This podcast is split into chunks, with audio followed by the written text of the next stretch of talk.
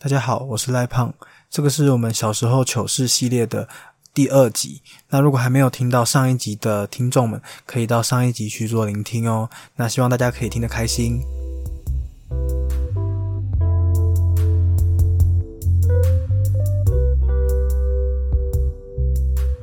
然后再来，我们来讲，其实这才是表定流程的第二个故事啊。刚刚那个故事是那个 H bonus 的，好。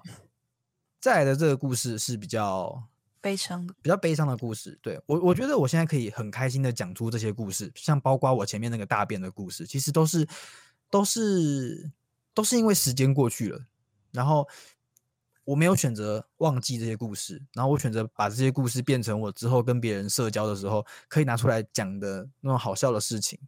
嗯，你觉得这样是好的吗？好啊，你不是也有跟你实习的同学讲？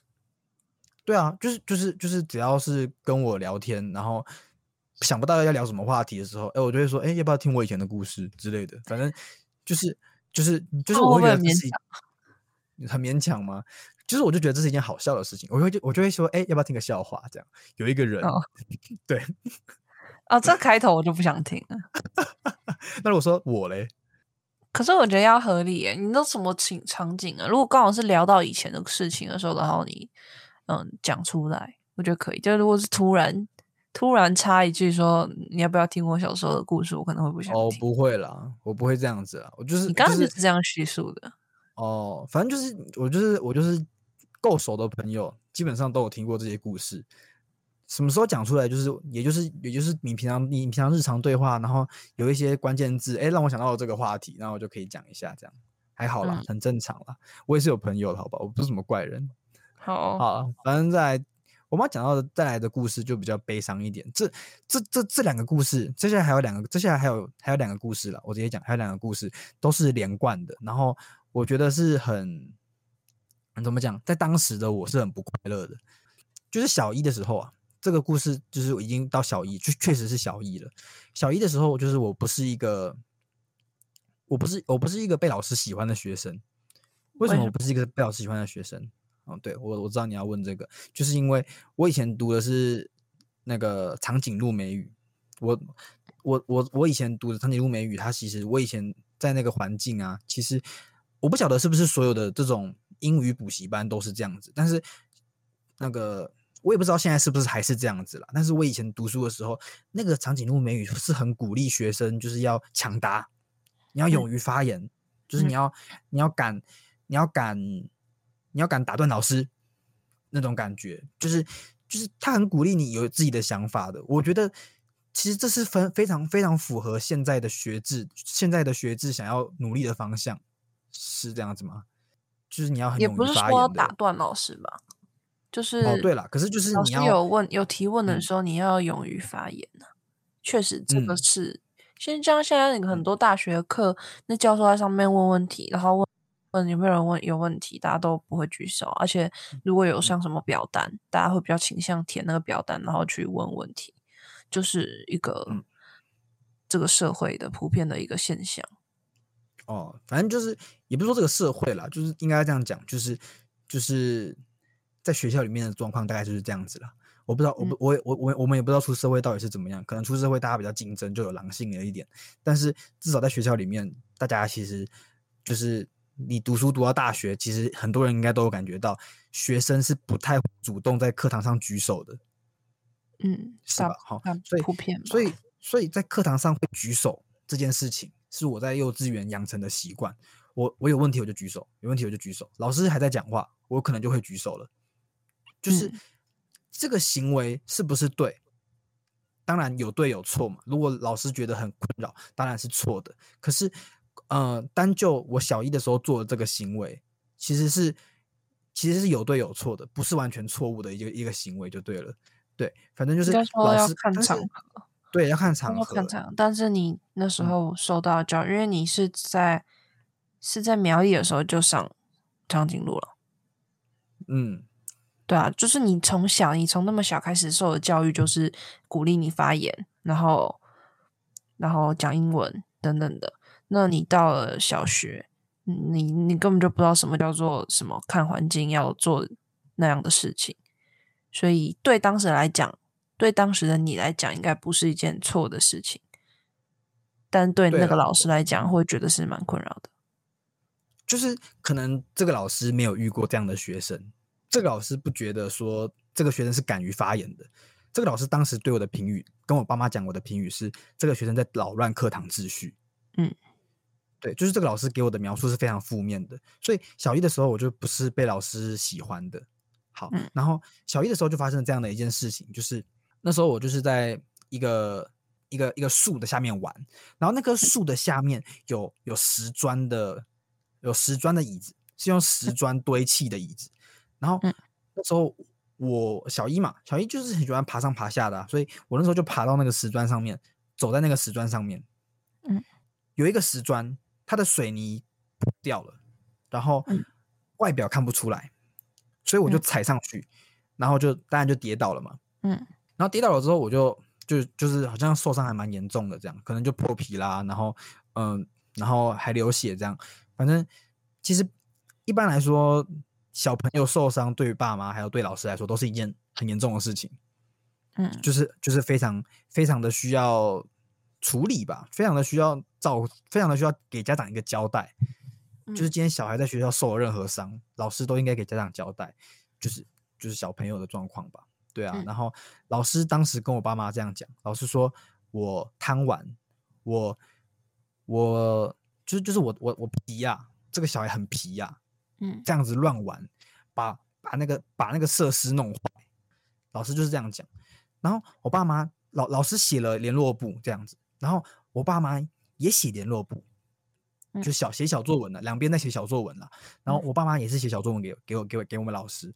我爸妈的说法是这样，就是嗯，学校提供的设施不应该是让小一的小朋友可以玩坏的。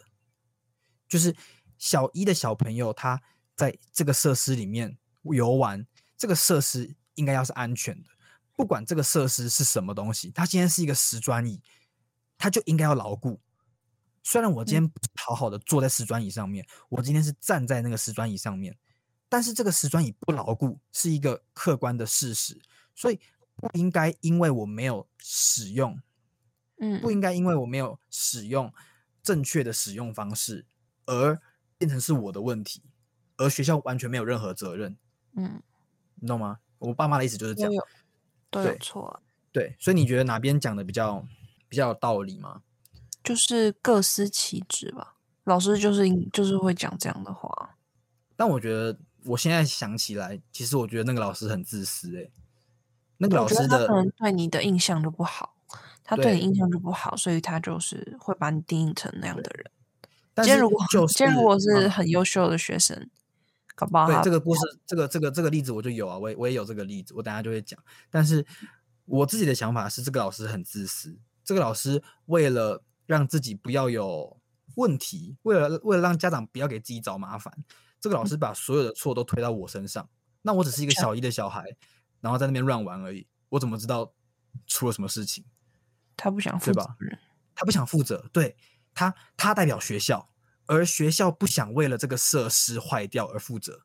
嗯，对，其实事实就是事实就是这么简单嘛，大概就是这样子。然后我爸妈就觉得学校有责任，那我爸妈当然想法。你不能说我爸妈错嘛，但是你也不能说我在那边那乱玩是对的嘛。那当然，学校最后是怎么怎么解决这件事情？老师不回不回应了，老师就没有再回应我爸妈了。然后学校后来默默的没有通知，没有通知我，也没有通知我爸妈哦。学校就默默的把那个椅子改成木椅，反正就是默默的默默的把椅子修好了啦。然后全部的石砖椅都拆掉，全部改成木椅。哼。这个故事就结束了，你不觉得很荒谬吗？就是这个学校是这样子的处理方式，他不认错，他选择我说这个学校是指这个老师啦，这个老师代表学校嘛，这个老师他不认错，而是选择就是把所有的错推到我身上，然后他在默默的把这些东西、这些设备都改好。那那那那他其实大可以一开始就认错，说好这个设施其实是有问题的，那我们要改，这样不就好了吗？应该说，他在最一开始在回报回报跟你爸妈说你的情形的时候，就可以提到说，那这个设施他们之后会改进。就是你调皮可以讲，但是因为本来就不能在那个上面玩嘛，就算你小一，本来就要被去教育成不能在那个那么高的地方，看起来很危险的地方玩。但是他其实就是他其实就是椅子的高度而已，啊，就是椅子啊。但他还对啊，同样还是要讲说，就是这个设施之后，他们还是会做处理，感觉只是面子拉不下来嘛，然后导致他那边就是整个火就引起来了。就他讲这样子，你爸妈当然会很生气，然后吵到最后，吵到最后就是面子拉不下来，然后就只能默默处理，然后当然你们的嗯心情也不会好到哪里去。对啊，所可是我我觉得就是这个老师为什么会这样讲，其实是因为。当然，他不喜欢我是一个点，但我我自己后来，我我想了想了很多，那我自己后来觉得这个老师另外一个点，他为什么会第一时间不认错，是因为那个年代的老师，我讲那个年代可能这个词有点古老的感觉，可是他确实是那个年代出生的老师嘛，因为他那那我我那个小一的老师已经教书教了，他已经快要退休了，他已经教书教了超过二十年了，所以就是比较传统，对他就是比较传统老师那。他是有威严的老师，你教一个有威严的老师第一时间马上认错，我觉得是有困难。嗯，对啦，对啊。然后其实你知道，我一度就是因为老师觉得我这个人就是来捣乱的，所以一度就是老师有提出说，哎，这个学生是不是应该要去看那个看一些那种所谓的特殊特殊教育的那种学生的辅导？嗯，对啊。但是这么糟糕，就是你上课发举手发言，然后可能。打断，如果照他的立场来讲，就是可能扰乱课堂秩序，然后打断老师讲话，然后在外面玩，就只有这些吗？他就光就凭这些就想要把你送去？还有一个点，还有一个点就是我有多不守他的规矩，他的规矩就是小学不是有学那种直式算式吗？嗯，那个直式算式在小学的某一个阶段在学的时候，你是需要把进位的那个数字写在写在旁边的。对，就是上面对，但是那因为我小时候就是，我就觉得不用，我就觉得这个数字我脑子里面记住就好啦，我为什么要把它写下来？所以我就写上去，我就不我就不写那个小数字。我在写直式计算的时候，我进位不写小数字。所以有就是考试的时候，我整张考卷的答案全对，然后我拿了四分，因为我整份考卷没有写小数字。那怎么还有四分？就是有一些题目没有进位。三加三这样，对，反正就是对，反正就是这个老师用这种方式，他让我的成绩也很差，嗯，所以我小一、小二的成绩也很差，反正你怎么被评估下来，就是对要送去资源班，对，成绩又差，上课又又扰乱，又又又不又不经典，应该说不不不典不典型，很容易讲，很就是很容易扰乱上课秩序，老师的讲法。对，又不乖，然后家长又难搞，这学生懒。你知道，我们老师曾经当着我爸妈的面，就跟我爸妈说：“这个小孩以后绝对会学坏，这个小孩以后绝对会去混黑的。”嗯，一个老师怎么可以对一对爸妈讲这种话？你自己想想看，很严重哎。对他有责任哎，他有责任哎，他他是我的老师，然后他讲这种话，你会去混黑的，他也有一定的责任，也是他教。对啊，也是他他教学的问题，他怎么可以当着我爸妈的面就这样子指责我爸妈，说这小孩会去混黑，都是你爸妈害的，都是都是都是你你们你们害的，你们包庇他，怎么会这样子？对不对？所以感觉时代不一样。我觉得我们现在不是常常就是现在老师好像要变服务业了，就是越来越家长越来越强势，然后要求越来越多。以前是以前是爸妈会被老师训着骂的，啊，现在。感觉立场都反过来了，嗯，然后刚好在我那个年代是有一点权力权力在过度吧，我爸妈也很强势，老师也很强势，所以就冲突了。嗯，我觉得有可能呢。我我爸妈也是，虽然我可能跟没有没有跟老师起冲突了，但是我觉得我爸妈可能也算是比较会比较偏袒我的那一种，反正就是一个过渡。好，然后接下来我要讲一个，就是这个故事的。算是后续吧，就是老师那是那，就是我我刚刚上一个 part 讲到说，老师指着我爸妈的鼻子说，这个小孩绝对会混黑的嘛。那你猜这个小孩最后怎么了？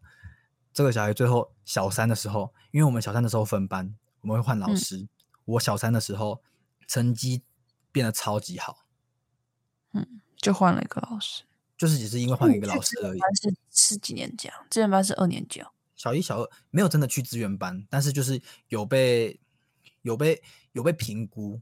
那你不是说你有跟他去什么课后辅导还是什么？对啊，对啊，就是就是去评估啊，对啊，但是但是就是小三就变好了，但是就是没有没有说真的要去啊，就是我爸妈也不同意啊。哦，那还要爸妈同意哦？当然啊，对啊，所以所以就是就是到小三的时候，就只是换了一个老师而已，整个环境还是那个国小啊，可是就只是换了一个老师而已，教学方法变得不一样了。然后学生有更多空间。我那时候小三的时候是一个男老师来教我，学生有更多自己的空间，学生的自由度变高了。我的成绩比较，我的成绩就没有掉出前三名了。嗯，对。到了小三、小四，我的成绩一直都很好。小五、小六，我的成绩也超级超级好。那时候班上都会有一两个，就是可以。就是班上都会有一个固定的前三名嘛，我我不知道你以前你们班上会不会有，就是一个班级只要没有乱分班，班上的前三名大概就是那几个人，对不对？对啊，对。然后那时候小五小六的时候，我永远都是第一名，因为第三名、第四，因为第二名、第三名的程度跟我差太多了。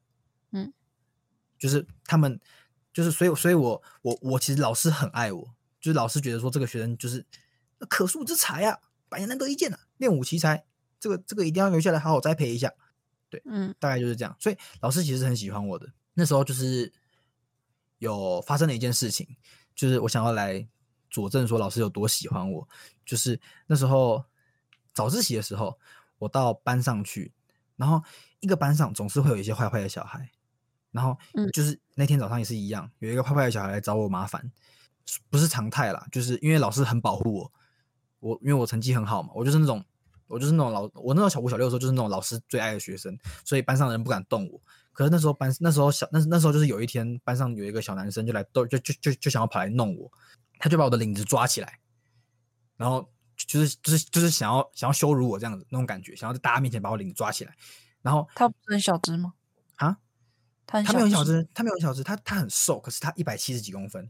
哦哦，我那个时候大概一百四十几、一百五十几、一百六十几。哎，到底一百几？反正一百五，反正平均一百五十几啦。然后他就把我的领子拉起来。他那时候小学，大家最厉害的是什么球？躲避球。嗯，他是躲避球校队的。嗯，所以大家都以为我要发 up 了，大家都以为他把我的领子抓起来，那完蛋了，这个赖胖死定了，被这种硬汉把领子抓起来。我不愧是在小一、小二就已经学会怎么用扩散效应把我的屁味吸回来的男人。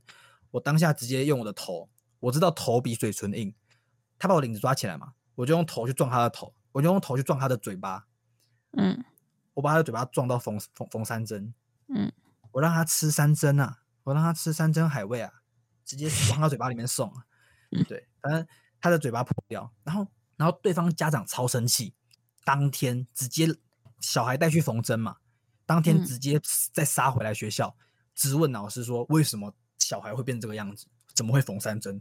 怎么来这边可以吃这么好？然后，然后我们老师完全没有联络我爸妈，我们老师直接就是当着那个嘴巴破掉的那个小孩的面，叫他他的爸妈给我道歉。你看差这么多，跟小一、小二的我差这么多，就是我我我我把别人撞到嘴巴缝针哦，对方只是把我的领子拎起来，在全班面前把我领子拎起来而已。然后我把我把我把他的嘴巴撞破，然后他的家长给我他给我给我道歉，所以所以其实就是就是就是你知道成绩变好是一件在小学影响多大的事情，虽然是很不公平了，但是我确实是受力受益受益于这边，对吧？真的，对小学真的很看这个，而且有时候那些小学女生就是怎么讲，就是她们成绩特别好，然后就会。受欢迎，你只要小学真的只要成绩好，那你就很受欢迎。或者是打躲避球，躲避球我们学校是还好，我们学校是没有没有什么躲，没有什么在打躲避球。哦，那如果我在你们学校的话，我应该就是更加可以横着走，我跟螃蟹一样了。真的啊，就国小站就是成绩就是一切。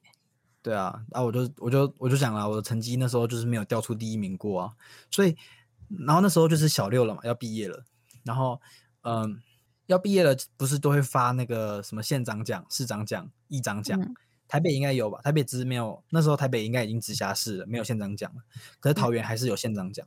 然后因为小六的老师，小五、小六是同一个老师，小六的老师觉得说，哎，那县长奖应该没有意外就是赖胖的了嘛。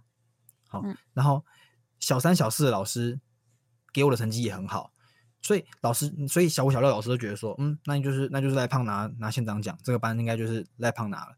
然后结果出来成绩成绩算出来，哎，县长奖不是我，我我我只我最后只拿到家长家长会长奖，家长会长也是拿家长会长奖，多烂！会长奖第十名，是一本字典，好像是哇，县长奖是有奖杯的哦。本字典，然后那本字典是什么？是是什么什么什么什么什么重编字典？教育部就是你根本你你根本你根本用不到，什么意思？为什么重编字典什么意思？那个有网络版啊！哦哦哦，你根本用不到啊！你要这干嘛？哦，对，我记得我国小就查教育部重编字典了。对啊，所以所以我要那我要那个字典干嘛？我要那个字典里面的字，我上网查就有啦。对啊，所以。我那时候拿到一个超烂的奖，然后那时候排名出来，老师吓一跳。然后小五、小六老师他真的对我很好，他跑回去问，跑回去问小三、小四的老师。小三、小四老师就说：“哎，这个学生成绩很好啊，怎么会拿这么烂的奖？”然后再跑回去问小一、小二的老师。然后小五、小六老师跟我小一、小二的老师就就，然后就发现说，就发现说，哈，你你你竟然给这个学生的操性成绩差，就是六十几分。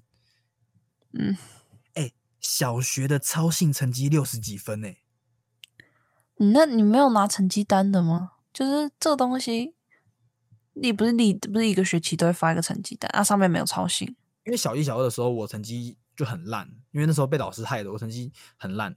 我可以这样讲吗？被老师害的。好，反正就是我成绩很烂，所以我我很怕，我很怕拿成绩单给爸妈，所以我成绩单其实老师发下来我就会丢掉。嗯。对，那时候成绩单不会寄回家里，所以最后呢，最后那个就真的拿起家长会这样讲。对啊，因为因为没办法，因为小一、小的老师他成绩已经已经送了，然后小一、小二的老师觉得自己没错，他就觉得这学生烂，但是小五、小六的老师跟小三、小四的老师都觉得说，这学生应该要现场讲。对啊，改不了，然后来调我的记录，所以我觉得我很感谢，就是我小五、小六的老师愿意这样子，就是。他觉得我很好了，我觉得他真的，他真的是很好的老师。然后他多好，你知道吗？我要特别讲，我要特别就是就是感谢这个老师，就是他为了他，他因为怕我就是知道自己拿到家长会长奖，觉得我会很难过。嗯，因为你你你想想看嘛，一个一个小学生，他花了四年，每年都考第一名，小学四年都考第一名的一个学生，最后呢拿到家长会长奖。他他那个老师当下觉得说，我可能会很难过，所以那时候班上只要有什么模范生，然后有什么什么什么什么什么活动，什么新三美新三美好学生，好棒棒好学生，我们班别的班不是模范生都会投票吗？票选，我们班都是我，就是那可以就那可以就超新成绩，他是早已经定。没有，啊我小三、我小三、小四、小五、小六的超性成绩都超高，都九十几分。正常的国小生的超性成绩都应该九十几分。你又没有干嘛？你又没有混？你又没有真的去混黑道？真的被搞？你怎么拿六十几分？对啊，你怎么拿六十几分？小一、小二怎么可能拿六十几分的超性成绩啊？嗯，对啊，你要是把时间拉到现在，哇，你你拿超性六十几分，你搞不好上不了国中，上不了高中，哎。对，现在不是很重视那个学习历程吗？嗯，你你那个历程一一翻，哇，你有一年竟然超新六十分，你怎么搞的？对不对？可是还有那时候我不是会被改，不是在那个我不是在那个年代，对啊，所以那个时候小六老师人真的很好，他用别的奖来鼓励我，就是嗯，县长模范生啊，然后那个什么新三美好学生啊，就是只要可以跟县长碰面拿到奖状，班上 永远就是我，永远就是我去。那时候。别班要投票选模范生嘛，我们班用成绩分，我们班就是前三名去拿模范生，为了就是什么？我后来我后来想，虽然我不知道我这样想对不对，但是我后来想，那个老师可能是为了我，嗯，为了让为了想要让我拿，对了，我我当然这样，我自己是我自己的解读了。他想让我拿，可是你你就想，那个老师为了我做这么多事情，跑去问一个一个老师问，说这个学生怎么会这样拿不到拿不到这个模范生，拿不到这个县长奖，所以我觉得他让我当模范生是是是有可能的吧。对啊，很感谢他。嗯哼，对啊，那那你觉得你觉得这个故事怎么样？我讲的很累。你 有，我觉得你有记得很很厉害，我都记不得，而且你还可以把，就是这故事你可以讲的很，也可以讲的很很难过，可以讲的很气愤，就是你的态度，现在的态度是可以比较心平气和在叙述这些事情，然后对你来讲也是有一些收获吗？我觉得 有吗？我我的收获就是这些东西会成为我的谈资啊，嗯，谈资你知道什么吗？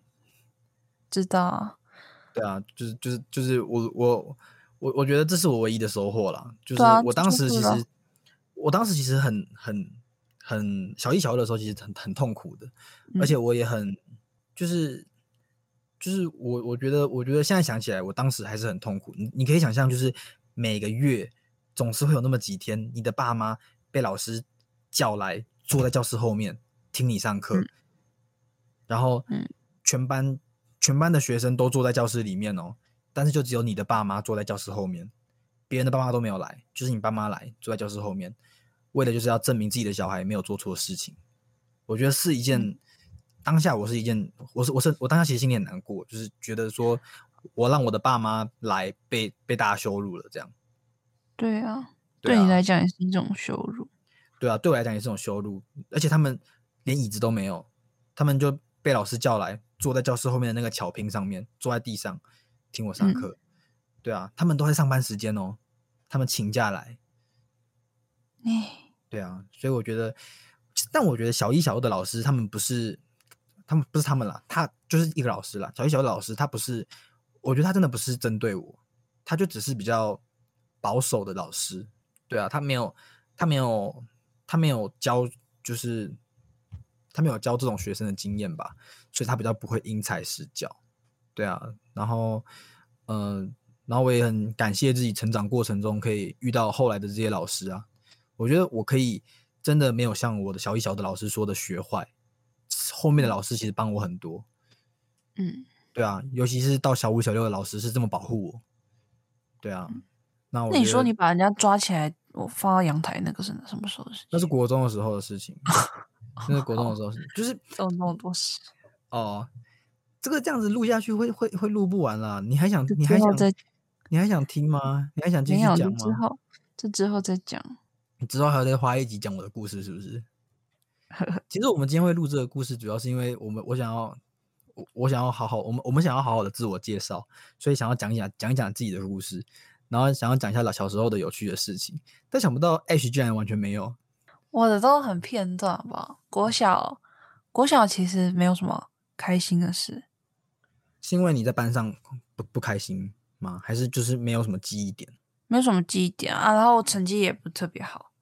哦，没有没有像我，嗯，没有像我这么多就是传奇故事。嗯，记记忆点哦。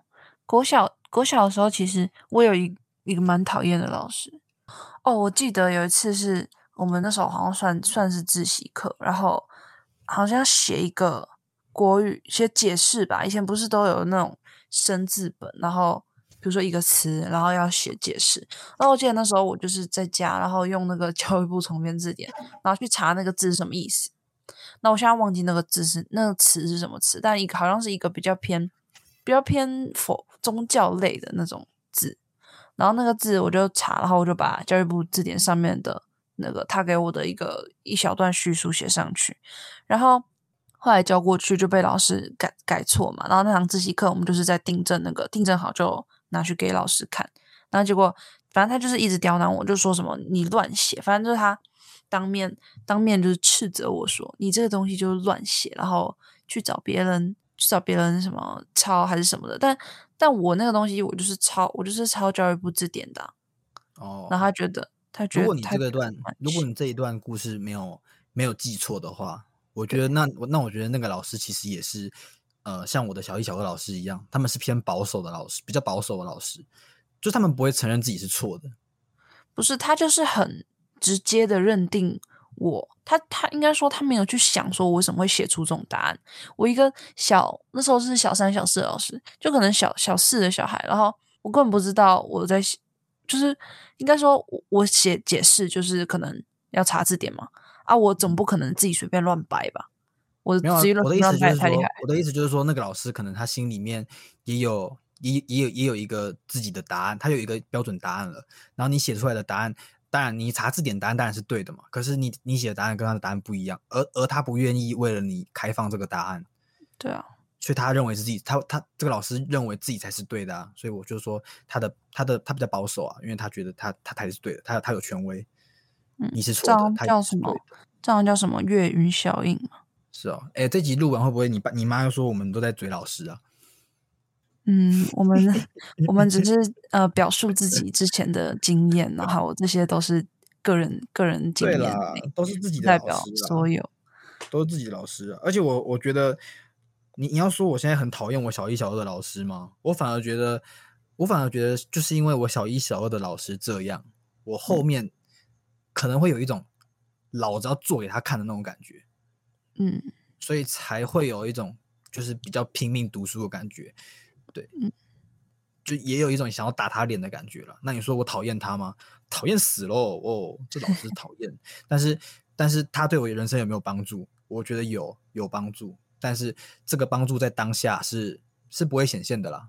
对啊，当下只有当下只有难受而已。但是现在来看的话，当然我现在。我现在也没有学坏啊，然后就是其实都要感谢一路上遇到的人吧。嗯，对啊。感性时间没有啊，感性时间还没开始就结束了。好，那你你还有没有？你这集还有没有什么想要补充的？嗯，没有。你怎么了？嘿，嘿，是不是这集我讲太讲太多话了？你是不是有点无聊？还好啊。但我觉得，但我觉得我要讲话的时候，你要你要停一下。啊，真假的？我插你话了是不是？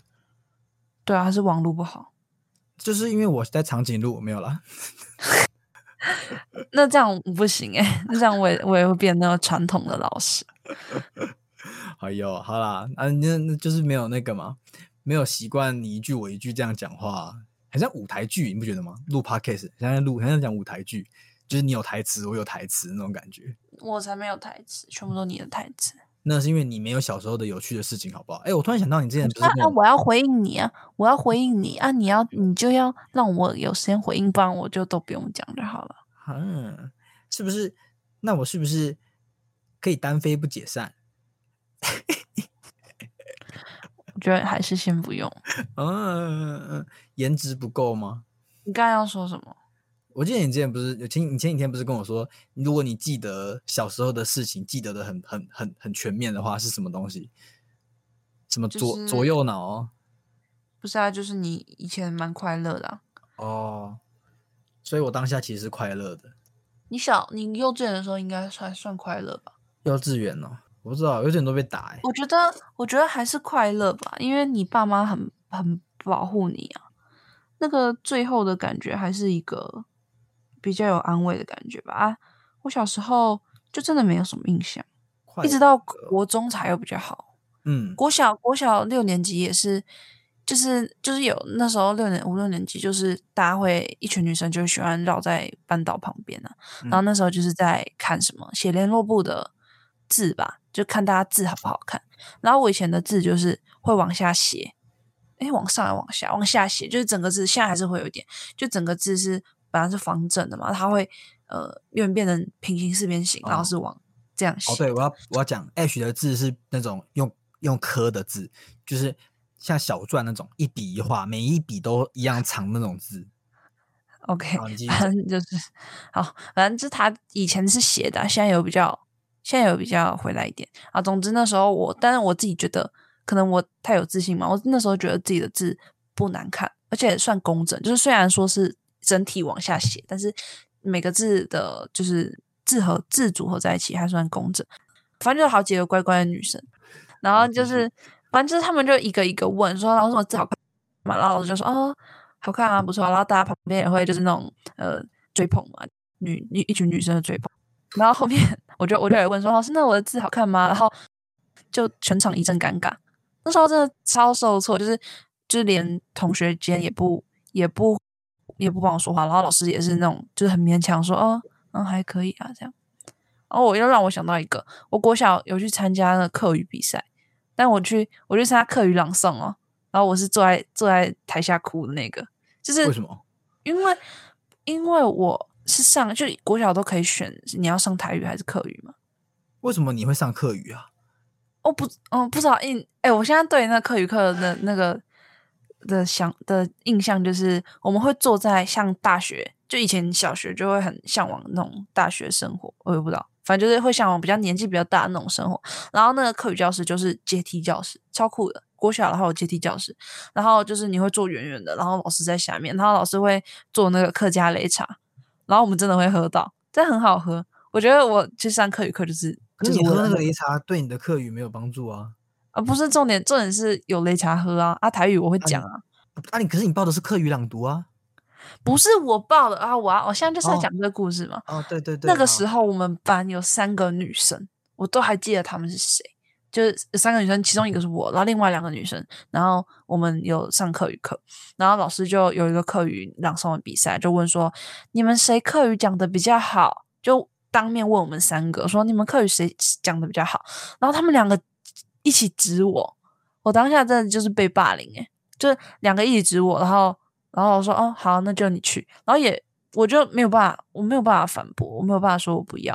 然后可以，只是你当下被那种群众的压力。对啊，我没办法，当下我真的没办法拒绝。然后我就去，然后也没有准备吧，应该什么都没准备。然后就就换我就叫到我的号码，就超紧张，就坐在那个就是在一个小小的教室里面比赛而已。我就。就大家就是一个一个上上那个讲台那边讲，然后其实评审什么老师都坐很近，然后我就坐在他们后面，然后叫到我的时候，应该还是还没没叫到我的时候，我就开始哭，然后就哭到那好像小五小六的事情，其实已经蛮大了。是因为你不会讲，我完全不会讲啊，而且我没有准备，我我不知道怎么准备，因为你家人没有人是客家人啊。对啊，没有人会讲。对啊，我以前我以前我以前高中也有报过课语朗读比赛。哦，课语演讲比赛要自己写稿的那种。嗯，我第三，我好像我第三名哎。哦，好，反正我好像也是，好像也是演讲。我还没有讲完，你要问我几个人比？三个人啊，对我第三名。你讲过了，没有人知道啊。我还有写在我大学自传里面。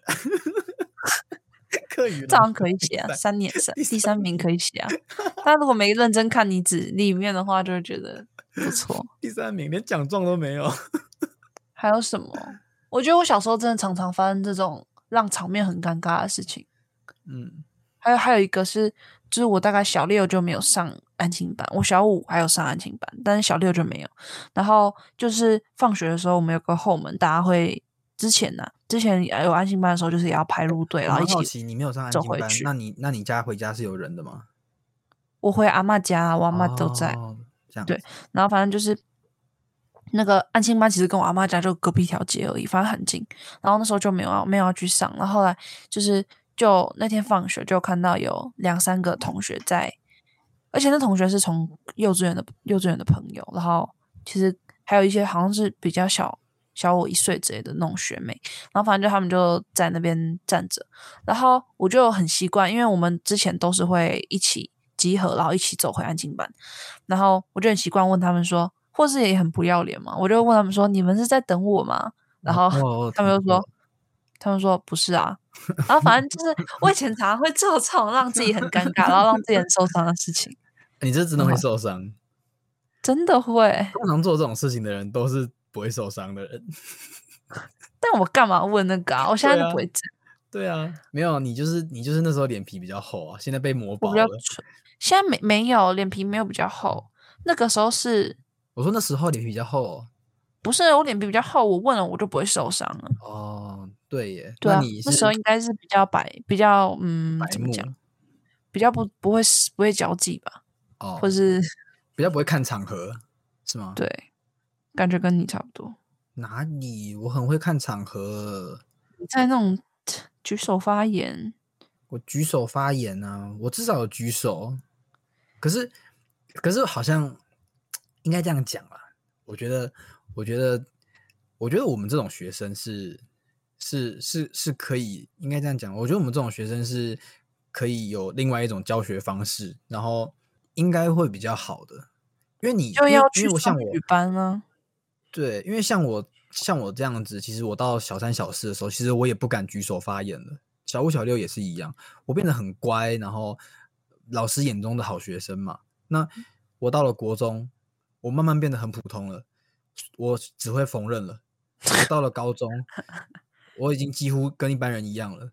我上了大学，那就是一般人了。我没有完，我完全没有特别的地方了。我，你有，你有，你有没有，你有没有感觉到我的这种特别的故事，其实都在我的小时候发生的？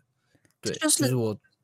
长大后其实越来越越来越普通了，就是什么双语教育啊？就你你其实真的差很多。我们现在很多补习班的小孩子，他们就是双语双语班啊，国中也有双语班，啊你可以上双语班。